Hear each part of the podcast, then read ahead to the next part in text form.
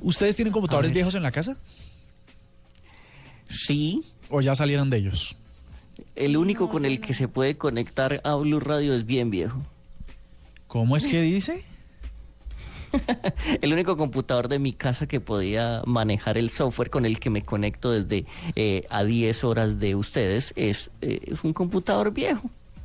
Pues imagínense que, eh, ah, con ustedes te refieres al PCNet. Sí, allá a, la cabina en Bogotá, Colombia. Ah, pensé que hablabas de las aplicaciones y ya te iba a decir que cómo era posible. Bueno, resulta que cero pesos es lo que ustedes pueden gastarse en resucitar sus computadores viejos. Resulta que con el avance de, y con la actualización de los sistemas operativos, entonces yo supongamos tenía un Windows 95 o tenía un Windows XP de los primeros de, del Service Pack 1 y entonces hoy ya no me sirve porque todos los programas funcionan a 64 bytes y es una locura y no sirve y entonces el computadorcito ya ni por ni actualizándole la memoria RAM ni el disco duro ya funciona.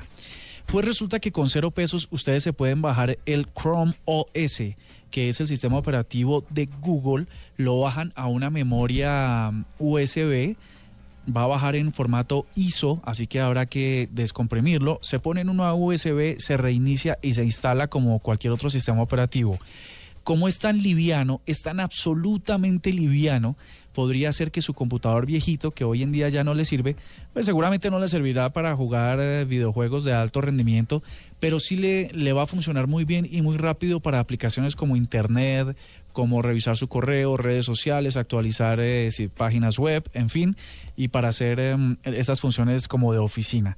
Así que les voy a compartir los procesos que deben seguir para que ustedes resuciten esos computadores viejos de casa a través de blueradio.com. Ahora les vamos a compartir por redes sociales las claves para que lo hagan.